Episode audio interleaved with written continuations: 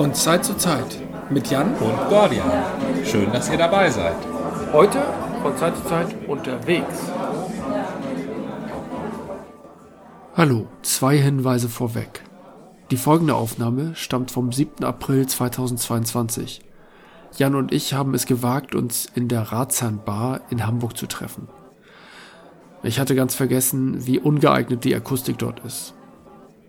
Von der 3-Stunden-Aufnahme haben wir den Großteil verworfen. Aber diese 40 Minuten, die nun folgen, zum Krieg in der Ukraine sind für uns wichtig. Es ist akustisch und vielleicht auch inhaltlich anstrengend, also nichts für unterwegs und nebenher. Inhaltlich bemühen wir uns in dieser Kriegsthematik um einen neutralen Standpunkt. Das ist schwierig und für die eine oder den anderen sicher auch schwer erträglich. Personen, die betroffen sind oder eine klare Haltung in dieser Sache haben, möchten wir diese Aufnahme daher nicht empfehlen. Dass man den Menschen alles im Internet einfacher und einfacher und einfacher gemacht hat. Früher haben wir es den Menschen kompliziert gemacht. Du musst, eine, du musst Englisch lernen, um Shakespeare genießen zu können. Du musst Latein lernen, um Medizin studieren zu können. Es wurde immer schwieriger. Die Menschen mussten was leisten. Jetzt müssen die Menschen gar nichts mehr leisten, außer auf ihrem Sofa zu sitzen und mit einem Klick, mit einem Klick Google oder Amazon zu vergrößern. Und das ist das magst du, es ist nicht mal mehr Kulturpessimismus, das ist einfach nur Gesellschaftspessimismus. Ich mache mir da sehr große Sorgen. Gerade wenn diese Menschen, die darauf, daran gewöhnt sind, und damit ende ich, ne? die Menschen, die daran gewöhnt sind, dass alles einfach ist, mit einem Klick erledigt, wenn die plötzlich vor Probleme gestellt werden, wie was machen wir jetzt mit der Umweltverschmutzung und was machen wir damit, wenn Russland die Ukraine überfällt, ja. da sagen diese Menschen, ah, dann mache ich einen Hashtag auf und dann ist die Sache erledigt. Oder ich gebe einen negativen Kommentar. Stand with Ukraine. Oder ich, oder ich like Zelensky und schon habe ich den Konflikt beseitigt. So. Und dass das nicht klappt, ich glaube, daran werden die Menschen irre. Und deshalb Nein. laufen sie zu Psychiatern, kaufen sich Antidepressiva und denken, sie sind jemand anders. Ich möchte für die Vereinfachung eine Lanze brechen. Ja, gerne. Natürlich nicht in, Situ in Kriegssituationen, wo irgendwelche mutmaßlich, aber wahrscheinlich gar nicht irren, sondern irgendwie, ich weiß nicht, welchen Schaden die Russen haben. Leider ist es ja nicht nur Putin, sondern Putin ist ja beliebt wie nie. Ja. Und ähm, man kann einiges auf die Propaganda zurückführen, aber das meiste ist aus meiner Sicht ganz hart gesagt, liegt in der russischen Seele. Nee, nicht so was sagen. Da habe ich einen ganz furchtbaren Thread gelesen von einer großen Denkerin. Ja. Die Russen seien ja seit 1300 in einem Feudalstaat und würden immer nur beherrscht werden und der Russe braucht klare Ansagen. Das sind genau die Aussagen. Ne? Der Russe ist so ein beherrscht, der beherrscht und immer melancholisch und traurig und der, der läuft starken Männern hinterher, ob sie nun Stalin sind oder der Zar. Ich bin völlig bei dir, wenn du sagst, Pauschalisierungen sind nie gut. Ich glaube aber, dass die Propaganda in Russland auf offene Ohren trifft. Aber ich will mich da nicht aus. Also, ich, ich kann mir das Ganze nicht erklären. Das ist äh, nach meinem Begriff in irgendeiner komischen Historie also das russische Regime, es ist, ich möchte nochmal sagen, es, ein, ein, Putin alleine kann es nicht schaffen, sondern Putin und seine Geheimdienstbesproke. Ja, ich habe mich auch gefragt, als diese Formulierung, es ist Putins Krieg aufkam. Nein, das ist Putins Krieg, das funktioniert nicht. Das ist der Krieg, die, Russen machen Krieg. Ja. Und ähm, es ist aber auch nicht fair, die, die politische Information des Gegners Propaganda zu nennen. Damit beginnt das nämlich der Konflikt. Du kannst nicht das, was der Gegner seinen Leuten sagt, Propaganda nennen und das, was dir hier gesagt wird, nicht. Entweder nimmst du beides Propaganda oder du nennst beides Information von staatlicher Seite. Ja, aber wir haben auch noch andere Informationen von nichtstaatlicher Seite. Und das gibt es in Russland nur noch sehr wenig. Deswegen würde ich sagen, doch, Russland, in Russland gibt es eigentlich nur noch Propaganda und dann auch noch und das ist der Punkt. Anders als, als in, in, in der Nazi-Tat in Deutschland gibt es heute, so, so schwierig, da sind wir bei den Big Playern wieder, gibt es Telegram. wer sich alternativ informieren will, hat in Russland Telegram. Und das ist nicht zensiert. Da hatten die nämlich mal irgendwie Probleme, weil Telegram lustige Mittel gefunden hat, das immer wieder zu umgehen. Und wer etwas wissen will, hat die passenden Kanäle in Telegram. Aber Ja. ja. Telegram ist eine, kann man sich frei informieren.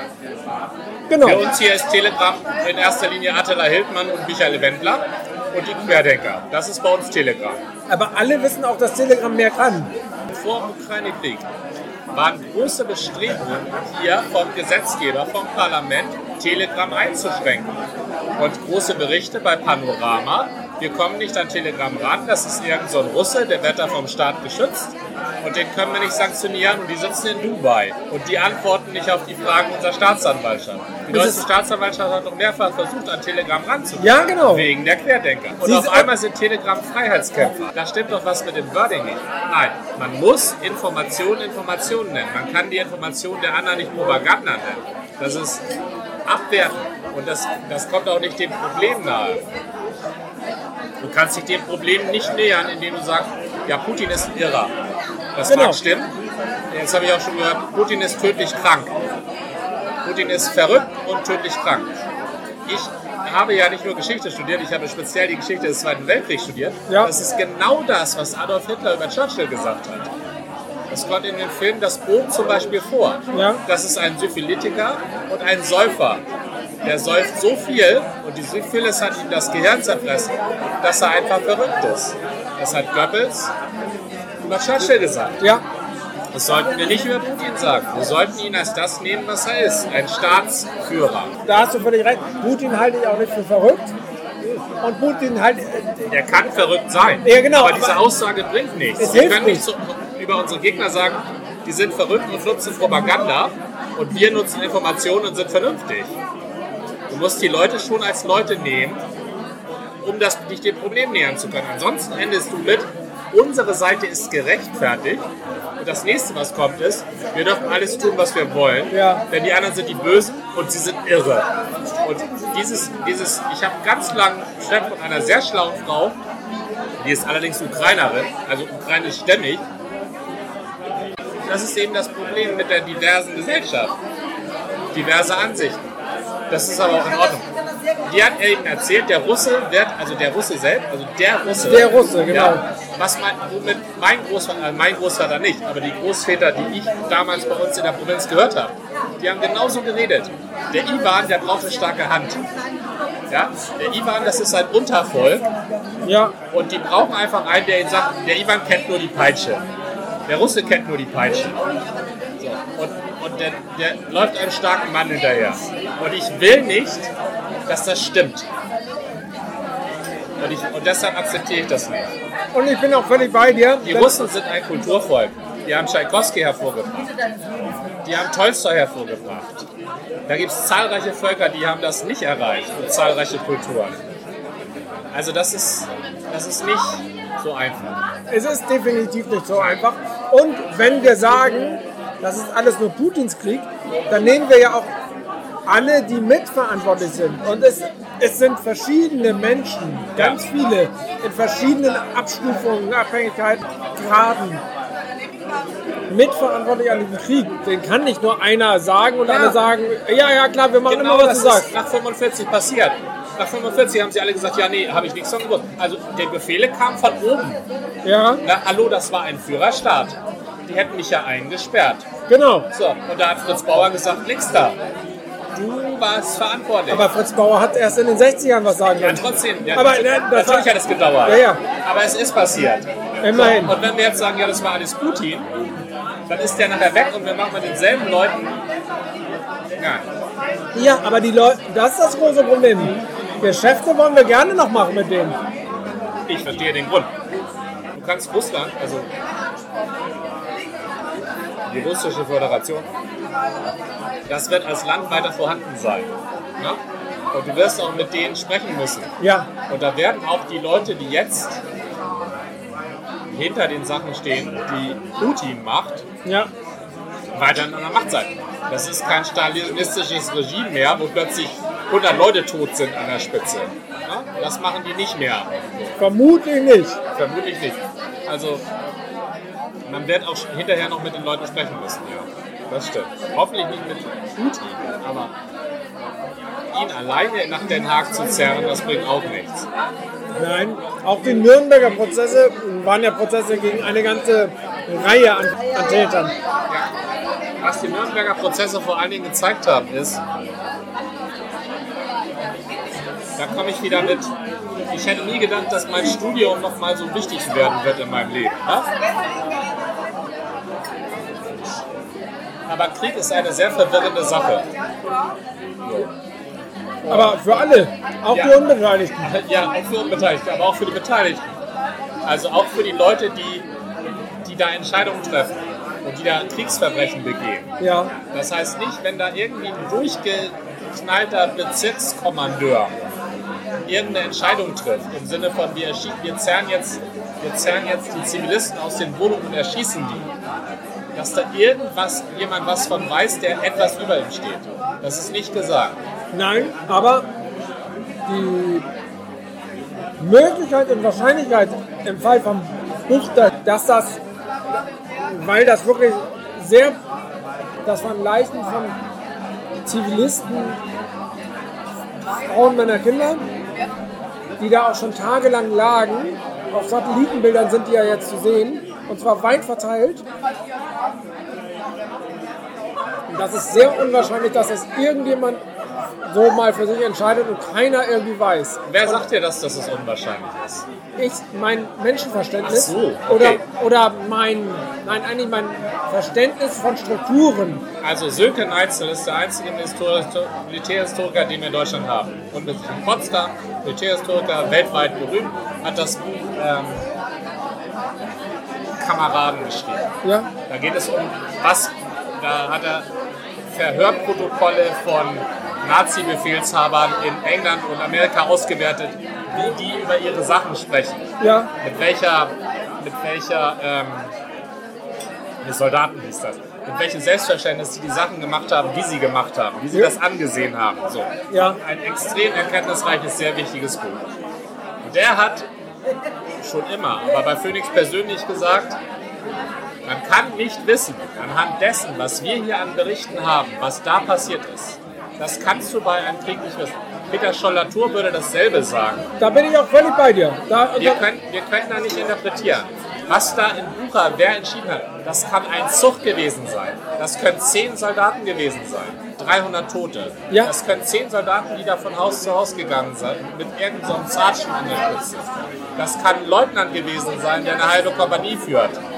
200 Leute. Das kann irgendein so ein Leutnant gewesen sein, unser Kompaniechef, weil der Kompaniechef 12 Kilometer weiter hinten ist, Ja. gar nichts davon gesagt haben. Da kann Nee, alles das- passiert sein. Das kann, kann, das kann natürlich sein, dass es ein systemisches Problem der russischen Armee ist. Da wären wir schon wieder in den. Ich, ich höre, ich lese die Beschreibung der russischen Armee in der deutschen Journalie.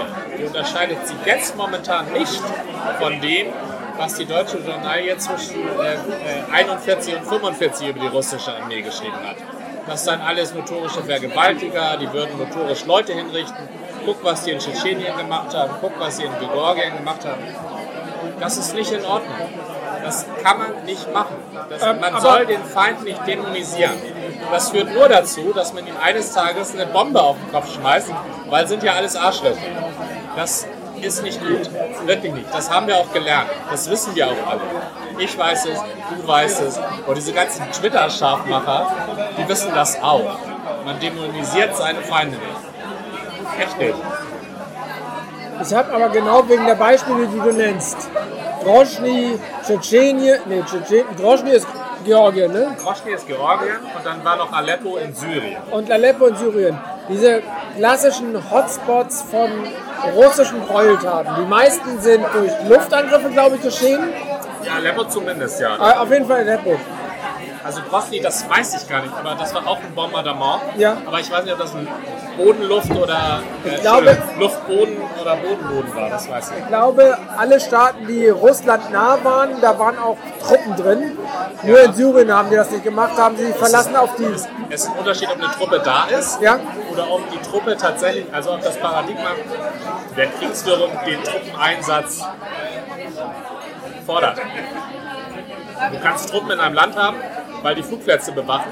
Und du kannst das Land von diesen provisorischen Flugplätzen aus terrorisieren. Ja, Du kannst eine Panzertruppe reinschicken, dann laufen zwei, zwei drei Panzergrenadiere links und rechts von den Panzern Ja. und ein paar Pionierbataillons, um den Panzern Brücken zu bauen. Ja. Aber trotzdem ist es kein, kein Infanterieangriff.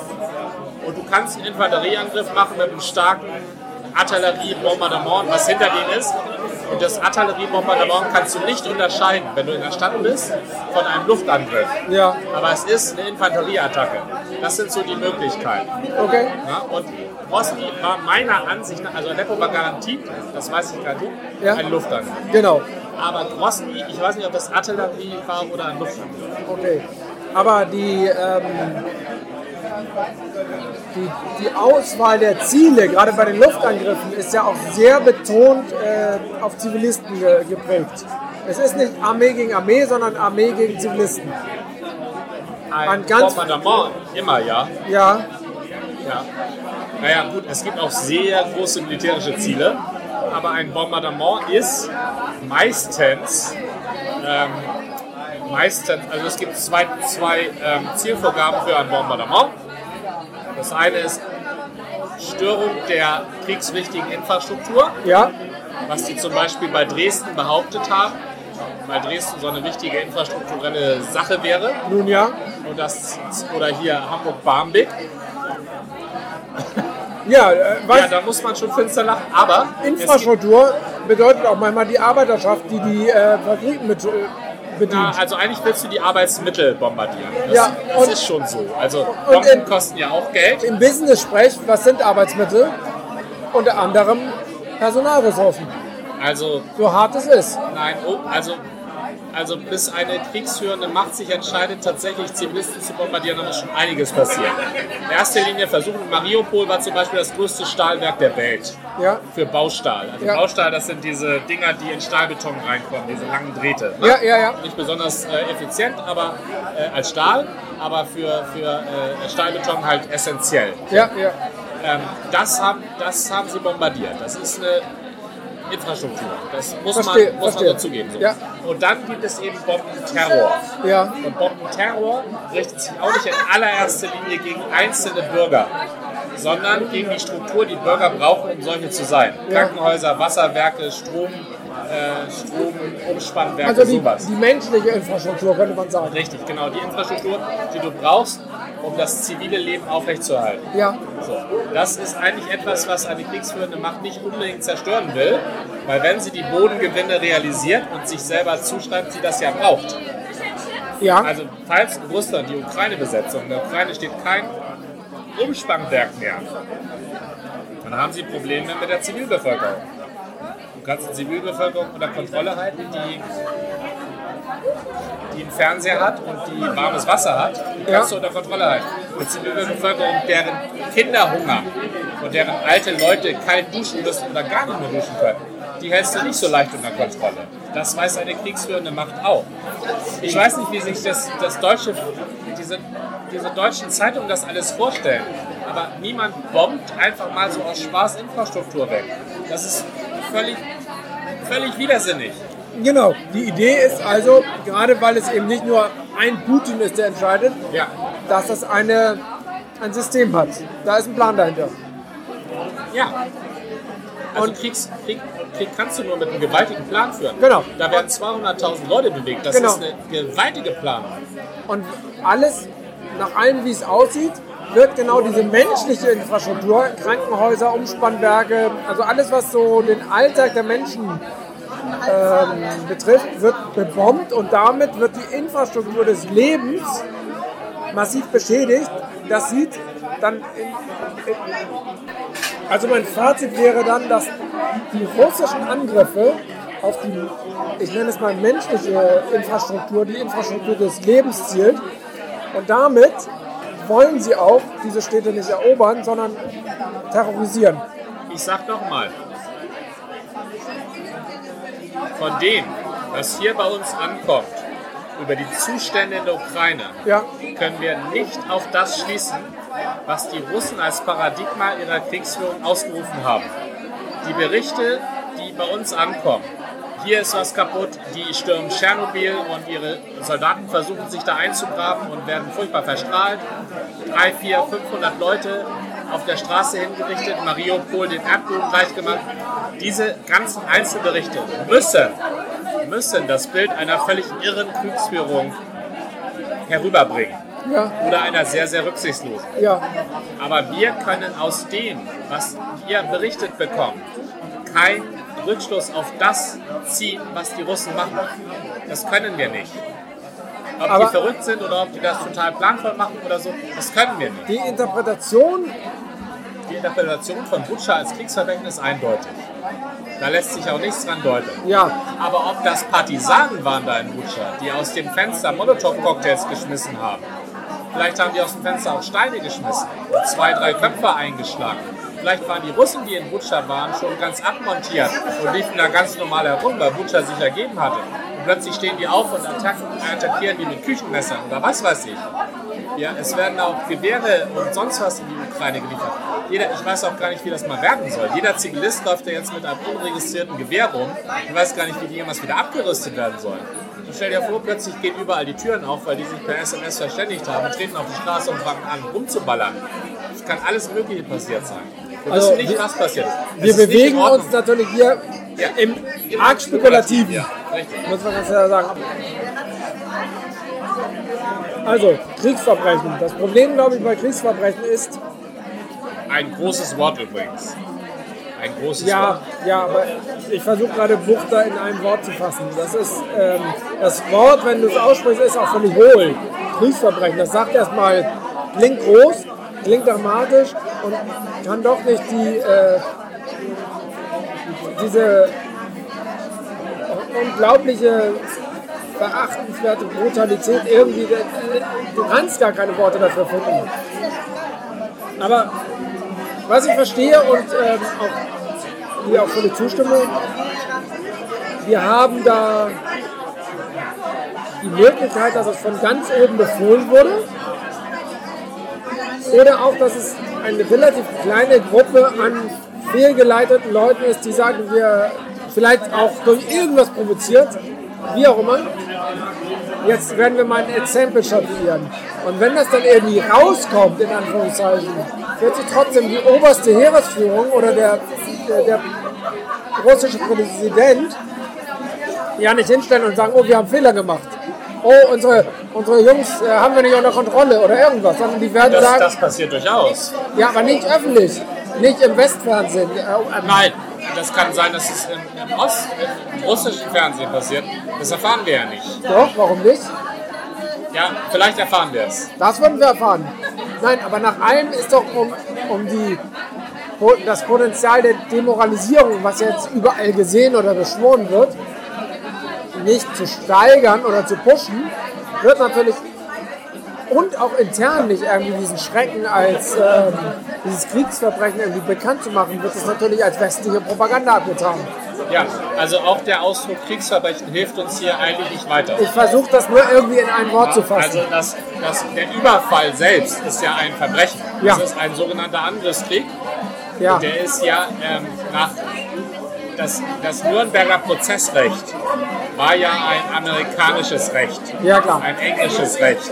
Das heißt, man spricht einmal Recht und dann ist jeder vergleichbare Fall nach an diesem zu messen. Eine Präzedenz, genau. Du hast eine Präzedenz. Das heißt, du darfst kein anderes Land mehr überfallen. So Genau. ein, einfach so. so. Entna Entnazifizierung, was Putin angegeben hat, das ist natürlich ein Aspekt. Und es ist ja auch so, dass die Ukraine, bevor Putin da einmarschiert ist, war nicht gerade, ich glaube, mit dem Korruptionsindex sind sie so auf der Höhe von Eritrea, so ungefähr. Das spielt auch noch ein bisschen viel mit damit rein, wie die Ukraine ihre Demokratie bekommen hat. Das ist ja nun erst sechs, sieben Jahre her. Ja, Und da sind ja auf sofort rein, ich erinnere mich noch gut dran, wie das sehr kritisiert wurde. Ich glaube, die erste Wirtschaftsministerin der Ukraine war auch von irgendeinem so Megakonzern, die dann irgendwann entdeckt hat, die in Amerika bei so einer super fiesen Bank war. Ich will jetzt nicht, ähm, ja ähm, Also- sorry, sorry. Wo, wo, worauf willst du hinaus? dass die Leute, die in der Ukraine, die, die Ukraine auf, dass die Ukraine jetzt kein Superstaat ist. Die Ukraine ist nicht äh, eine Demokratie, eine Urdemokratie. Ja, es ist ein demokratischer Staat. So. Genau, kein, Und kein, solche kein Land, kein, als- sorry, als solche- nein, nein, ich will einhaken. Kein wurde- Land ist eine Urdemokratie. Ja, Wir haben solche alle unsere schwierigen Schritte. Genau. Und, und auf einmal wird da die Demokratie verteidigt. Ja, Die, die Ukraine ist noch nicht mal in die EU gekommen, weil sie halt nicht demokratisch genug war. weil es auch schwierig war in der, im, im Wechselverhältnis mit, mit Russland und äh, ein teilweise besetztes Land und so weiter und so fort. Ich misstraue diesem Narrativ, dass dieser Zelensky, das muss ich ganz kurz sagen, dieser Zelensky da im T-Shirt oder in seinem immer weiter wuchernden Bart, weil er aus lauter Stress nicht dazu kommt, sich zu rasieren. Kann ich gut verstehen, geht mir immer so. Was ich als, eigen, als sein Botschafter schafft es, der ist sehr gut rasiert. Dieser Zelensky in seinem T-Shirt, dass das jetzt der letzte Verteidiger der Demokratie ist und dass wir da jetzt quasi einmarschieren müssen. Und mit wir meinen die Leute ja meistens anderer Leute Kinder, die da einmarschieren müssen. Ja? Also selber würden sie ja nicht einmarschieren. So, Ich- ich das halte ich für extrem problematisch. Ja. Und auf dieses Narrativ würde ich auch nicht empfehlen einzusteigen. Das ist ein, ein, ein Narrativ. Da wird nicht die Demokratie verteidigt, da ist ein Land überfallen worden von einem Nachbarn, der nicht ganz dicht ist, aber der vor, vor drei, vier Jahren in Sochi noch hofiert wurde wie nichts Gutes. Das ist Das- das Problem. Also, mal, mal unter uns, dass wir Russland nicht schon seit 2008 geschnitten haben und gesagt haben, nee, ihr seid hier in, äh, in Tschetschenien, was, oh, wann war Tschetschenien? Da war ja irgendein so ein Pseudo-Angriff, irgendein Terroranschlag angeblich, auch das, weiß ich nicht, in, in irgendeiner Oper, glaube ich, Moskau. Das aber, war in Moskau ein Hochhaus. Genau, äh, ich dachte Oper. Egal. Georgien war 2008, ne? Ja, Ich bilde mir ein, es fing in Georgien an, oder? Und seit Georgien machen wir trotzdem lustige Geschäfte mit denen. Da ist ein Land, das wird einfach mal so ein bisschen überfallen. Und dann werden ein paar kleine Provinzen abgenommen und dann ist wieder alles gut. Aber dann kann man mit denen hier wieder Geschäfte machen. Das Dramatische bei diesem Land ist, dass wir auf der einen Seite mit der Ukraine schon ein paar Jahre mitfiebern. Georgien ging uns ja schon immer am Arsch. Also man weiß ja gar nicht so genau, wo Georgien liegt. Ist das überhaupt noch Europa? Jetzt mal ganz böse gesagt. Und Tschetschenien ist ja quasi Afghanistan gefühlt. Das sind diffuse Gebiete, natürlich Länder, im Grenzgebiet äh, Europas. Äh, Tschetschenien ist tatsächlich meines Wissens Asien. Aber selbst, dass ich sagen muss, äh, weiß ich nicht ganz genau. Aber die Ukraine grenzt an die EU. Die Ukraine hat seit einigen Jahren, ich glaube seit der... Ja, und ich mit meinem Namensgedächtnis wieder. Wie ist die Frau mit diesen lustigen Zöpfen, äh, diesen Ringzöpfen? Ja, das war- Ja, Schenko, irgendwas Schenko. ja Schenko ist immer ein guter Tipp bei Ja, den ja, Feinern. Ja. ja, Entschuldigung. Die, die Frau war ja Ikone und ist dann aber auch hart gestürzt, weil sie eben auch nicht so ganz lupenrein war. Nee, Aber, aber, das, aber das, das ist, was ich sagen wollte. Da ist nicht alles super lupenrein. Und das sollten wir so annehmen. Das Ja. sollten wir so annehmen. Wird aber nicht. Das ist auf einmal die lupenreine Demokratie und der Nein, Präsident nein, läuft da im nein, T-Shirt rum. nein, Das ja. ist nicht in Ordnung. ja, das lass ist doch nicht in den, Ordnung. der, dass der Präsident im T-Shirt rumläuft und unrasiert ist, ist ja Teil der Inszenierung. Völlig in Ordnung. Propaganda Ja, ist das. Inszenierung. Propaganda. Ja, Aber wir nennen es nicht Propaganda, wir nennen es Information. Und Nein. wir sollten es bei den anderen auch Nein. Information. es ist, ich nenne es Inszenierung. Das ist Auch gut. Auch gut. Aber das- es ist das- nicht das eine Propaganda und das andere nicht. Das ist alles, was ich sage. Lass mich doch mal. Ja, ich bin ja bei dir. Trotzdem ist die, hat sich die Ukraine auf einen Weg gemacht, aus einem komischen Marionettenstaat durch ganz viel Korruption. Trotzdem bewegt sie sich auf ein, in Richtung Freiheit. Und ich möchte sagen, auch Deutschland bewegt sich in Richtung Freiheit. Und nicht die Freiheit der FDP im Übrigen. Das ist ja eher Freiheitlichkeit. Genau. Und das zu unterstützen, diesen Drang zu unterstützen und gleichzeitig zu sagen, das ist ein eigenständiger Staat, der ist völkerrechtlich anerkannt, da hat auch Russland Verträge unterschrieben und Russland scheißt auf Verträge.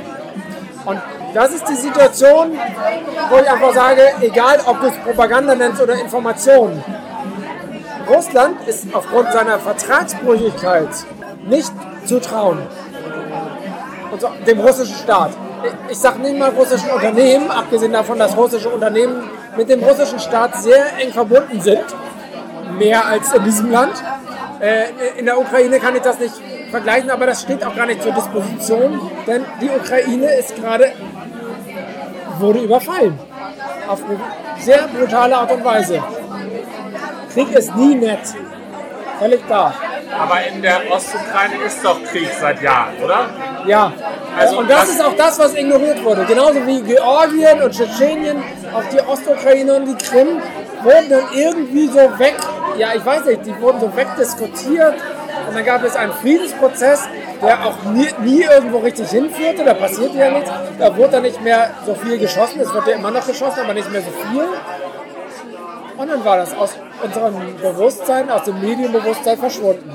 Ja, also in Donbass und in Luhansk, da wurde gekämpft. Ja, So, und da sollen auch etliche tausend Tote sein. ja, Seit in diesen Kämpfen. Da soll 2014. auch eine pro-ukrainische Pseudo-Armee rumlaufen, Ja. unterstützt von der normalen ukrainischen Armee. Und da läuft da eine pro-russische Pseudo-Armee rum, unterstützt von der russischen Armee. Also so Genau. ein klassischer Stellvertreterkrieg. genau. Und wenn du jetzt den Einfall der Russen ansiehst, und jetzt momentan ziehen sie ja auch zurück auf dieses Gebiet, ist das sowas wie ihr Hauptinteresse. Vielleicht wollen sie mit diesem, diesem Gesamtkrieg den Status quo, dass Luhansk und Donbass zu Russland kommt, etablieren. Das kann sehr gut Ja, sein. denn wie, mit wie vielen Leuten sind sie da eingefallen in die Ukraine? Und, ähm, 100.000 oder 200.000? 200.000. 200.000, ja. Das sind nicht viele Leute. Was? Das sind nicht viele Leute, um Ach, so ein großes Gebiet zu erobern. Akustisch habe ich das verstanden, aber es sind schon ziemlich viele Leute im Es sind, Vergleich. viele, es sind viele Leute, aber nicht um so ein Gebiet zu erobern. Wenn du so ein Gebiet eroberst, musst du ja in jedem Dorf so zwölf Leute lassen oder 50 Leute lassen oder in jeder größeren Stadt so 500 Leute lassen. Das kannst du nicht mit 200.000 Leuten in so einem Riesengebiet wie der Ukraine machen. Das heißt, es ist ein Krieg, der will irgendwas ausschalten. Also es ist kein Geländegewinn, wo sie jetzt die ganze Ukraine besetzen, sondern sie wollen da den Staat kaputt machen, das Land kaputt machen, also zerstören. Ja, Dann wollen sie wieder zurück. Deutschland ist ja, als sie in Russland eingefallen sind, mit wie viel? Eine Million, zwei Millionen, drei Millionen Soldaten. Das ist, das ist, wenn du ein Land erobern möchtest. Was wollte Russland nicht? Die hätten ja mehr Soldaten. Die wollten das nicht. Also diese Argumentation, wir wollen dem Donbass helfen, wir wollen die Krim stabilisieren Ja. und dass das unsere bleibt, dass dieser Diebstahl zementiert wird, ja. und Luhansk helfen, das ist schon stichhaltig. Ja, Also und- nur die Argument, die Behauptung. Ja, also Behauptung Luhansk helfen ist ein bisschen äh, euphemistisch aus russischer Sicht, aber ich verstehe, was du meinst. Aber warum dann dieser Zentralangriff auf Kiew? Ich hatte schon verstanden, dass sie auch noch versucht haben und daran möglicherweise gescheitert sind. Vielleicht war es aber auch nur eine Art von Finte, nach Kiew einzumarschieren und versuchen, ähm, Zelensky auszuschalten. Ja, also die Randgebiete von Kiew wurden mit, soweit ich das weiß, man weiß ja nichts, wurden mit Artillerie beschossen. Ja, Das sind ähm, sogenannte Rolllafetten, also so eine Art Panzer und Ja. Panzer. Ja. Ne, Keine richtige Artillerie, sondern so mobile Artillerie. Da ist keine Mittelstreckenrakete raufgeflogen. Und das ist nicht so, dass die Russen nicht welche hätten.